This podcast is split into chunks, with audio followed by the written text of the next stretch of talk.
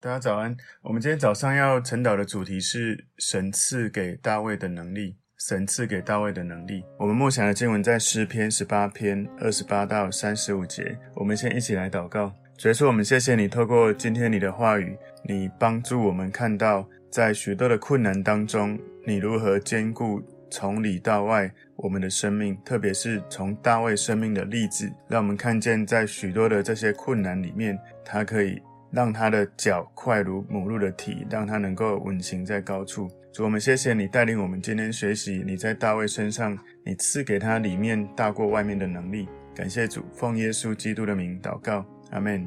好，我们今天要看的晨祷的主题是神赐给大卫的能力。我们默想的经文在诗篇十八篇二十八到三十五节。你必点着我的灯，耶和华我的神必照明我的黑暗。我借着你冲入敌军。借着我的神跳过墙垣。至于神，他的道是完全的，耶和华的话是炼净的。凡投靠他的，他便做他们的盾牌。除了耶和华，谁是神呢？除了我们的神，谁是磐石呢？唯有那以力量束我的腰，使我行为完全的，他是神。他使我的脚快如母鹿的蹄，又使我在高处安稳。他教导我的手能以征战。甚至我的膀臂能开铜弓，你把你的救恩给我做盾牌，你的右手扶持我，你的温和使我为大。今天我们要看的这个主题是神赐给大卫的能力。我们知道大卫几乎是攻无不克、战无不胜的啊，他不管什么战役都靠着神不断的在得胜。其实想到大卫，我们可能会想到他是个战士，是个勇士，他是非常有能力的。但是今天从这个诗篇的最后一句，你的温和使我为大。这个你的温和使我为大，很值得我们深思。特别大卫他是不断征战得胜的一个领导者，所以我们要知道，就是大卫他在今天的这个诗篇十八篇二十八到三十五节这里面呢，我们就看到他是如何依靠神，不断的在得胜。今天主题神赐给大卫的能力，我们今天有给大家两个重点哦。第一个是。神赐给他亮光和话语。诗篇十八篇二十八节说：“你必点着我的灯，耶和华我的神必照明我的黑暗。”大卫现在他从过去神赐给他喜乐的感恩，而转向他对未来的一种信心哦。神过去曾经给他很多的带领，让他在牧羊的时候经历神。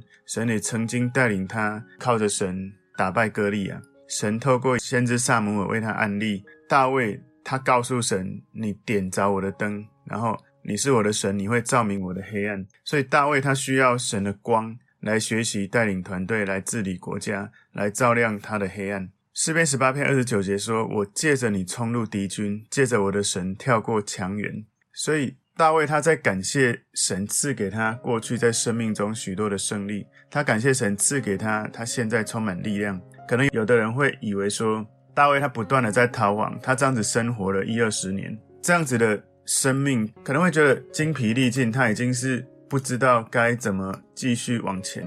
可能我们会这样子觉得，因为不断的在逃亡一二十年的时间，但是事实上并不是这样哦。上帝赋予大卫力量，虽然不断在逃亡，不过他的生命经过试验，越来越强大哦，以至于他能够完成。被追杀一二十年之后，起来当君王，来带领整个国家。他是一个非常充满生命力的一个君王。所以大卫他靠着神突破了许多敌人武装的部队，他能够爬上那些最坚固的城市、最难打的城堡的这些城墙，然后占领了这些敌人的领地。所以当你有了信心，有了依靠神的信念，你在攻击敌人的时候就会变得很容易。反之哈，我们来思考：当你没有信心来面对敌人的时候，面对战争，你想要克服眼前的这种挑战困难，就会让本来的困难更加的困难。所以，当你有信心的时候，就好像大卫他当年他打败歌利亚，他打败这个敌人，取得胜利是如此容易的事情。身为一个信徒，我们可以对仇敌、对敌人做什么？我们要知道，我们有神的同在，我们有天使天军。而我们生命里面最强的一件事情，是因着对神的信心，做神可以已经赋予我们的这种里面到外面的能力。所以，当你有信心在面对敌人的时候，面对挑战，就是试验你的信心怎么样依靠神能够胜过仇敌。所以你会很惊讶，一个人有信心、有神的带领，跟没有信心、没有神的带领，那个生命的氛围、生命的难易度落差非常的大。一个有神的带领的人，虽然外面还是充满了挑战，可是他内心非常的淡定，因为他里面的神比外面的挑战更大。有信心能够让你的生活困难变少吗？没办法哈，外面的困难不会变少，但是有信心会增加我们里面的能力。所以我再讲一次，有信心能够让我们的生活的困难变少吗？不会哈，我们生活的困难是一样的，可是有信心让我们里面的能力变大了，所以我们的信心增加我们里面的力量，使我们能够强大到一种程度，可以战胜外面困难。那种力量是比外面更大，所以外面的困难一样，可是我们里面变大的时候，压力就变小了。你的压力很大，是因为外面的挑战比你里面更大。为什么会这样？因为你的里面没有装一个比外面更大的力量，所以我们就知道约翰一书里面告诉我们哦，四章四节说：“小子们啊，你们是已经胜了他们，因为你是属耶稣基督的，在你里面的耶稣比在外面的一切都更大。”所以，不管你愿不愿意，你的人生一定会遇到各种的困难、各种的试炼。但是，因为你有信心，你就可以成就伟大的神给你的呼召跟命定，你就可以忍受各种的试炼，你就可以依靠神得到所有这些挑战的胜利。诗篇十八篇三十节说：“至于神，他的道是完全的，耶和华的话是炼净的，凡投靠他的，他便做他们的盾牌。”所以大卫谈到他在上帝赋予他的能力之下，他里面变大了，他就可以做伟大的事情。然后他开始默想上帝伟大的本质，他默想神完美的道，他默想神话语中神的本质。所以他说耶和华的话是炼净的，炼净你可以想象，好像感觉是在火里面经过考验过。神的话语是可以经得住所有的考验，神的话语从来没有让那一些在神话语面前。来追求神的人失望，所以大卫从他亲身的经历证实了耶和华的话是炼净的这样的事实。神透过先知撒母耳给大卫的话语，告诉他他会成为以色列的下一任君王，而神给大卫许多的应许也都一一的成就。所以大卫从他的经验里面去反思，他如何经历神的信实，经历神话语的能力，经历神在他里面的力量大过外面的挑战。所以他的伟大，他能够从跟神的交流里面，不只是表面的认识到这些生活中各种的试炼，也不只是在操练当中去经历神，而是他在任何的情境当中，让神带领他的生命进入对这些外在一切的这些物质世界，他有里面的属灵世界的丰盛，以至于他能够胜过外界物质世界一切的挑战。很多人他们没有意识到，在他的生命的经历当中，他是如何。靠着神去经历这些得胜，因为他们没有操练自己，在任何生命的情境当中去验证神话语在他生命里面的真实，所以他没有在万事当中去默想如何靠着神使万事都互相效力，而是在万事当中不断的去找人的话语，去想这个世界的道理，所以他很难去把神的真理转化成为他生命中很自然的应用。我有时候会听到在。教会有会友跟我说：“哎，其实我们要把这个不管科学、心理学这个世界的东西，我们要结合圣经，真的很难。所以你能够把这一些科学、心理学，你能够把这一些呃我们属世的这些东西，我们能够从真理进入这一些领域，以至于真理来带领，而不是那一些道理来带领。其实这是不容易的。所以大卫从他生活许多很困难、很极端的考验里面，他了解了。”在所有人生的旅程里面，神掌权的事实，神话语的炼净，神真实的大能，如何在他投靠神的时候，去经历到神成为他的盾牌。你看到，凡投靠他的，他便做他们的盾牌。所以大卫打仗不断的打赢，所以他知道神他是完全的，他的话语是真实是炼净的。你投靠神的时候，神真的会保护你，会带领你，会让你得胜的。所以今天主题是神赐给大卫的能力。第一个，神赐给他亮光和话语。我相信大卫在那些最黑暗的日子不断的逃亡，如果不是神的亮光，如果不是神的话语，我在猜，可能就像很多人猜想了，他这样被追杀一二十年，应该早就精疲力尽，哪还有什么雄心壮志呢？所以这是第一个重点，神赐给他亮光和话语。我们反思自己，在我们遇到最大的困难的时候，我们能不能从神的话语找到力量，让我们的里面大过外面的挑战，让我们里面的黑暗有神的亮光照亮，以至于我们知道神仍然掌权，仍然在带领我们的生命。今天第二个重点，神赐给大卫力量和技能。神赐给大卫力量和技能。诗篇十八篇三十一节：除了耶和华，谁是神呢？除了我们的神，谁是磐石呢？所以大卫在欢呼以色列神的真实。这个以色列的神耶和华，他比众多外邦国家幻想的神，那一些非利士人、摩押人、以东人，还有许多其他外邦人，他们的生命中都有他们的神，但只有耶和华是真神。在其实古代哈，像他们世界的偶像巴力。还有，我们知道希腊有罗马神话故事里面的宙斯，其实都是蛮空虚的。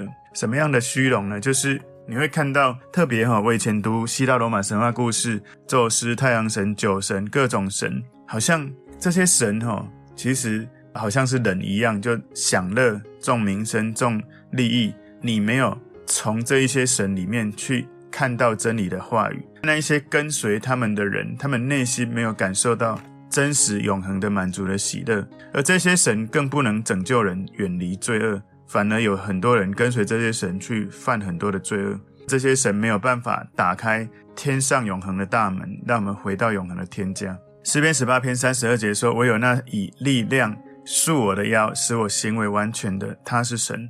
他使我的脚快如母鹿的蹄，又使我在高处安稳。”所以大卫透过他生命的历练，他知道上帝赐给他力量。然后他学习用这种力量的技巧，这个技能就好像他在三十三节所说的，就像鹿他的能力。他说：“我的脚快如母鹿的蹄，又使我在高处安稳。”所以这个母鹿很厉害，它可以毫不费力在高处奔跑而不跌倒。所以大卫他欢呼上帝帮助他在战争当中不断的得胜。你如果有今天找时间有空哦，去看撒母耳记下第八章。撒母耳记下第八章，耶和华使大卫得胜哦。大卫他打败许多的外邦人，包括亚兰人、摩押人、亚门人、非利士人、亚玛利人，很不可思议。在一个章节里面，你看到大卫他在打仗的时候打胜了这一切的这些敌人哦。诗篇十八篇三十四节说：“他教导我的手能以征战，甚至我的膀臂能开铜弓。”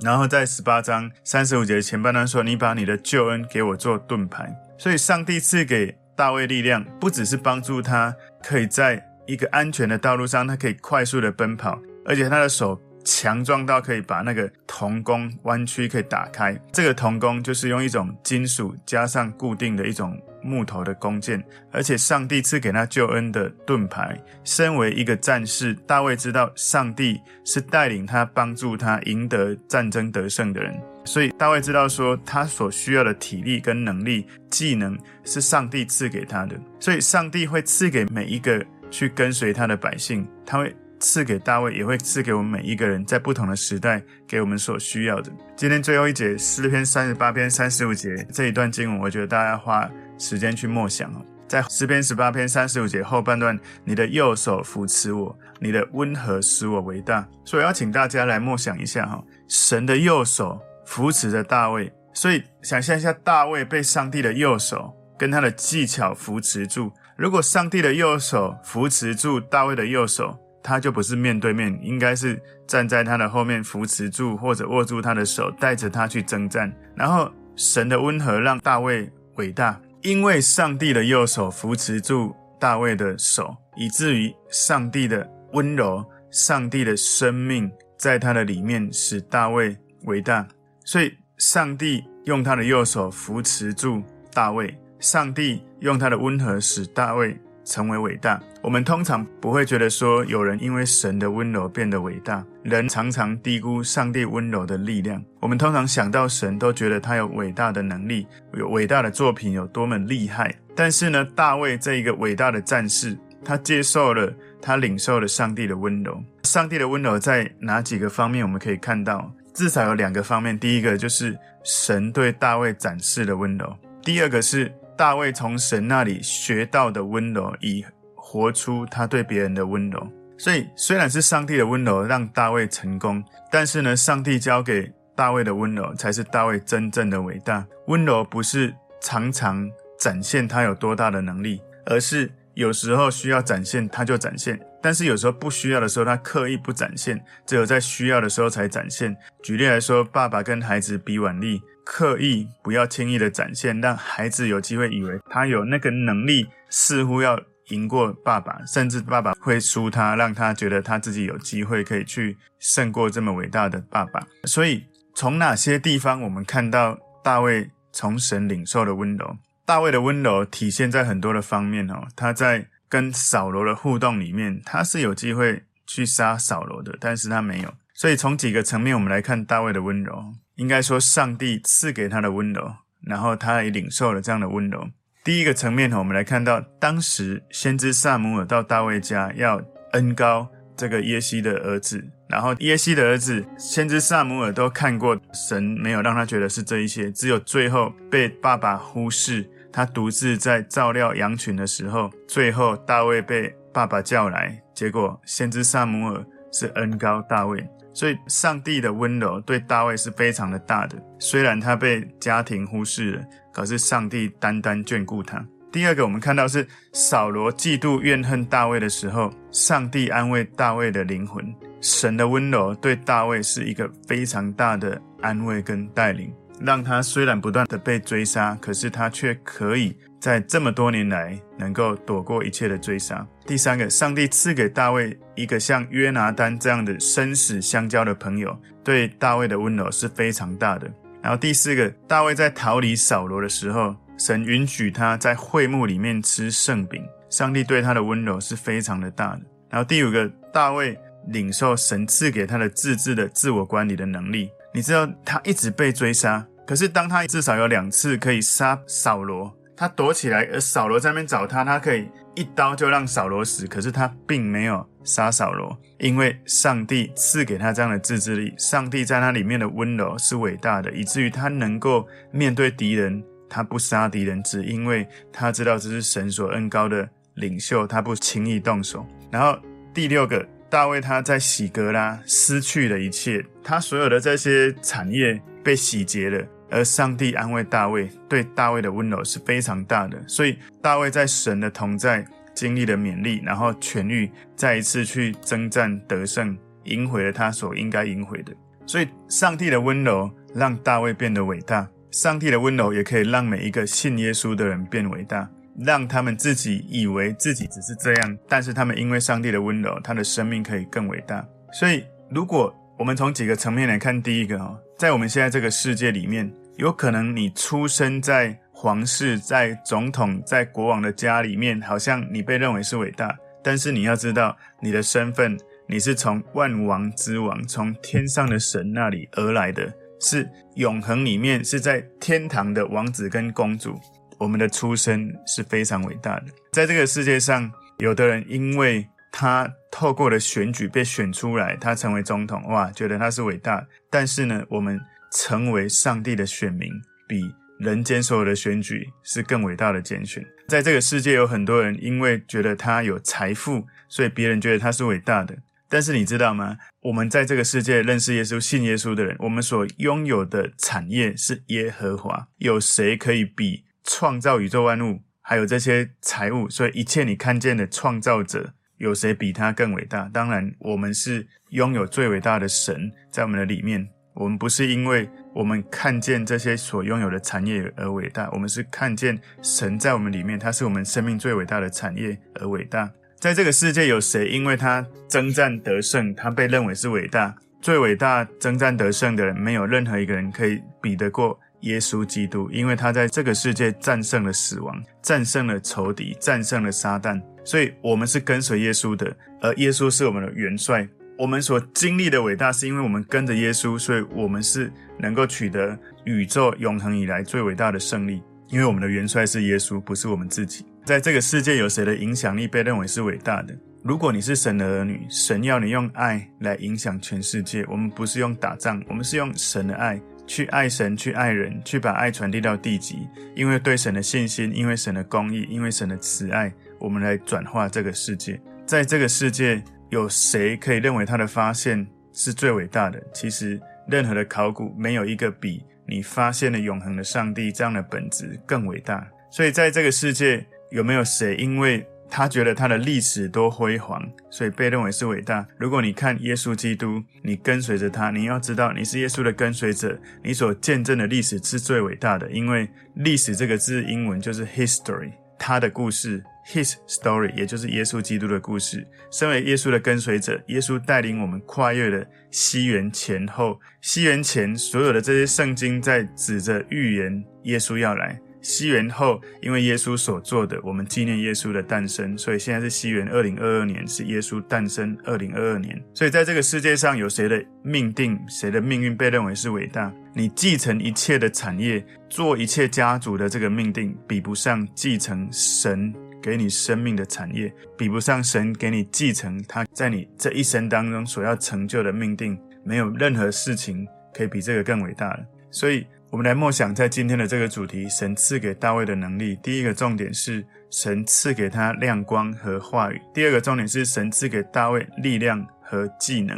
反思我们在跟随神的时候，我们在生命黑暗中能不能从神的话语、神的同在得到亮光、得到力量？我们在需要征战的时候，在遇到外面的困难的时候，我们能不能回到神面前来默想他带领我们的生命如何经历不断的得胜？而上帝的伟大、上帝的温和，能不能让我们因为神在我们里面，就轻看外面一切的？许多人的不管是攻击、误会，甚至是负面的这些压力而来，我们知道我们有神在里面，里面比外面更大，所以不用轻易的去跳入神没有要你跳入的战场，而是走在神要你走的通往迦南地的道路里面，知道神带领。所以求主带领我们从大卫生命里面，他的伟大、他的征战、他的得胜是如何靠着神去经历他生命的转化。我们一起来祷告。所以说，我们谢谢你，透过今天你的话语，透过大卫，你在他生命里面所恩高他的，你也教导我们能够用你的右手扶持我们，用你的温和使我们伟大。我们赞美你，谢谢耶稣，奉耶稣基督的名祷告，阿门。